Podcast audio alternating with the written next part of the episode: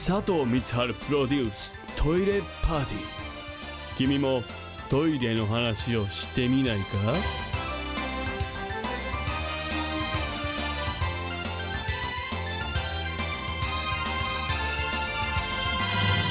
えー、今日もねたくさんトイレのお得な情報を皆さんにお伝えしていきたいなと思いますが先日ですね、えー、私と、えー、ダーリンハニーというコンビの吉川くんとあとラグフェアの土屋さんでですね、えー、トトトというイベントありまして、まあ、トイレットとトレインの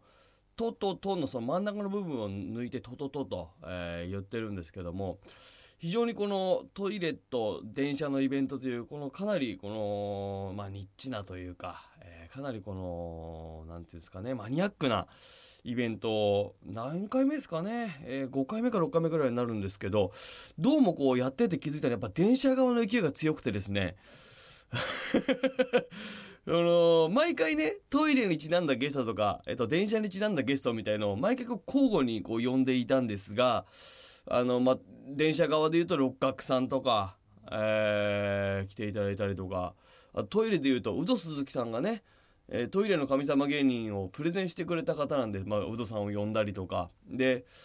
やっていたんですが、そのトイレ側のそのコマが切れちゃいましてね。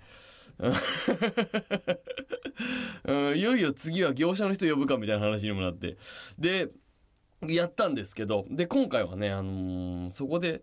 サ本式っていう、まあ、あの、いろいろトイレをこう流す方法っていっぱいありますけど、その、サ本式、セミサイ本式、サイフォンボルテックス式とか、まあ、いろいろあるんですけども、そのサイフォンっていう作用、自然現象についての話をね、してきたんですけど、あのね、電車好きな人って、まあいろんなタイプがいる。まあなんか乗り鉄とか、なんかそのなんなんですか、なんかいろいろタイプがあるの。乗るのがただ好きだって人だと、路線図が好きだって人とか。で、中にね、あの、すごいこう、その、なんていうか、構造みたいなとこが好きな人もいるんですよね。えっ、ー、と、その技術革新についてとか。そういう人は、わりかしそのトイレについても、興味を持ってくれることに気づいたんですよ。うん。で、なんかこう、あのー、私こういうラジオもやらせていただいてて、このトイレをね、好きな人どんどん広めていきたいし、トイレの魅力をどんどん伝えていきたいと、この、まあ、なんとなくちょっと闇雲に発信していた部分があったなというのをすごい反省をしてですね、今後はね、電車オタクの皆様の中でも、特にその電車の構造やなんかに興味がある人、これはトイレに興味を持ちやすい分野の人だということにね、佐藤は気づきましたんで、えー、至急ね、えー、そうだな、タモリクラブやなんかが好きな皆さん、至急ラジオ日本にチャンネルを合わせてください。あのね、ちょっとね、本当に、で、レオさんも、土屋レオさんもわりかし、そっちなので、すごいトイレにね、興味を持ってくれてるんですよ。あ、レオさんそうだ、この番組に呼ばなきゃな。でね、そのイベント中に、あのー、土屋レオという男がね、またあの才能あふれる人だから、あのー、まあ、冗談でさ、あの、俺すぐさ、トイレの歌作ってくださいっていろんな人に言うじゃん。言うんですよ。結構イベントなんかでも軽々言っちゃうんだけど。でね、の、そのイベント中にもその、レオさんにね、ポロッと言ったらね、その場でなんかブワーッとなんかね、歌詞を適当に当てはめて曲を勝手に歌い出したのよ。で、俺さ、その場だから録音機材もの持ってないしね、な、何もメモしてないのに、勝手に歌うわけよ、すげえうまい歌をさ。なんだよっつって。ちゃんと録音とかする時に言ってよっつって。でだからああいう人だなと思ったの。でまた若い子に人気があるからさ。でね、そのもともとトイレットとトレインというイベントも、ダニハンの吉川君と僕で始めたイベントなんですけど、まあ、吉川君も僕に比べたら相当おしゃれでかっこよくて人気があるんだけど、まあやっぱちょっと芸人だっていうとこもあり、レオさんはちょっとなんだろうな、この、アイドルじゃないけど、ちょっとアイドルっぽさもあるから、ものすごいポップに語ってくれるわけですよ。トイレについても、電車についても。だからなんかちょっと僕がこのねなんだそのサイフォン式だって言ってこのトラップがあってねトラップをこう乗り越えていくとこにサイフォン作用っての使うんですよみたいなことを言うと頭もいいからあの人があなるほどその空気圧でこう圧力を変えてねみたいなこう説明をねしてくれるんですよ相づちとともに。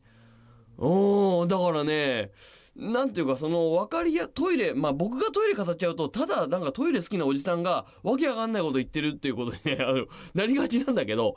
なんかこうねあのー、いろいろ引き出しを持っているこの歌がうまいポップな方がねいたりすると幅が広がっていきやすいなということに気づきましてねちょっと今後あのー、ああいう人を巻き込んでいこうかなと思っております。あそれでね、えー、メールも1通来てるんですよ。これねえー、ラジオネーム結べない靴ひもさんからね、えー、佐藤さんこんばんは毎週楽しみに聞いてますと、うん、でトイレきれいプロジェクトすごくいいと思います。私も学校のトイレは苦手で我慢していまして行きづらかったのですが行きやすい環境を作っていくのはすごくいいことだと思いますと。何もできないと思いますがえー、ぜひ私も参加できたらと思ってますという。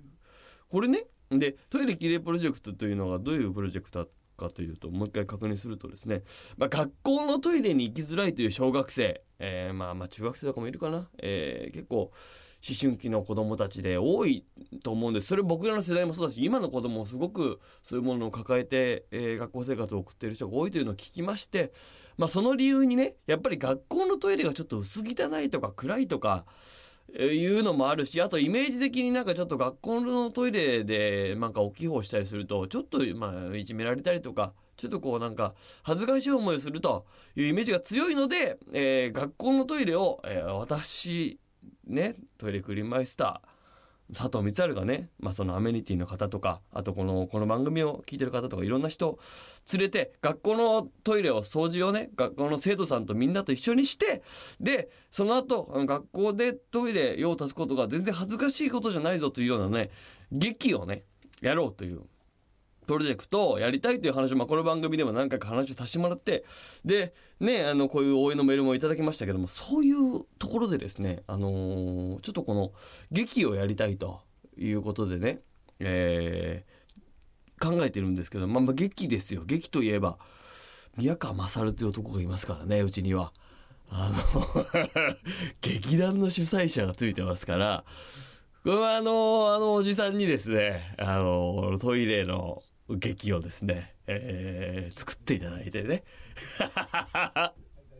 あ、大丈夫という OK が出ました。よかったよかった。言ってみるもんだ。で、作ってもらって、で、あのー、その土屋レオさんとかもね、まあ、まあ、ここうまく巻き込めるか分かんないけど、その歌を、その、トイレに行くのが恥ずかしくないぞ的な歌ですよ。そういう作詞をして歌ってもらってさ、まあ、レオさんが当日来れるかは分かんないけどね。うん、みたいなことをやっていけばね、うん、これはまたちょっと一つトイレにも貢献できるしそのトイレ文化にもね一個貢献できるんじゃないかなと思っておりますので、えー、そんな感じでねやっぱトイレを明るく楽しく語るということをねテーマにこの番組もやっていきたいと思いますのでね、えー、皆さんも、えー、トイレで困ったことがあればこの番組にどんどん情報をお寄せください。それでは今週も行きましょう。佐藤光春 in 休憩室。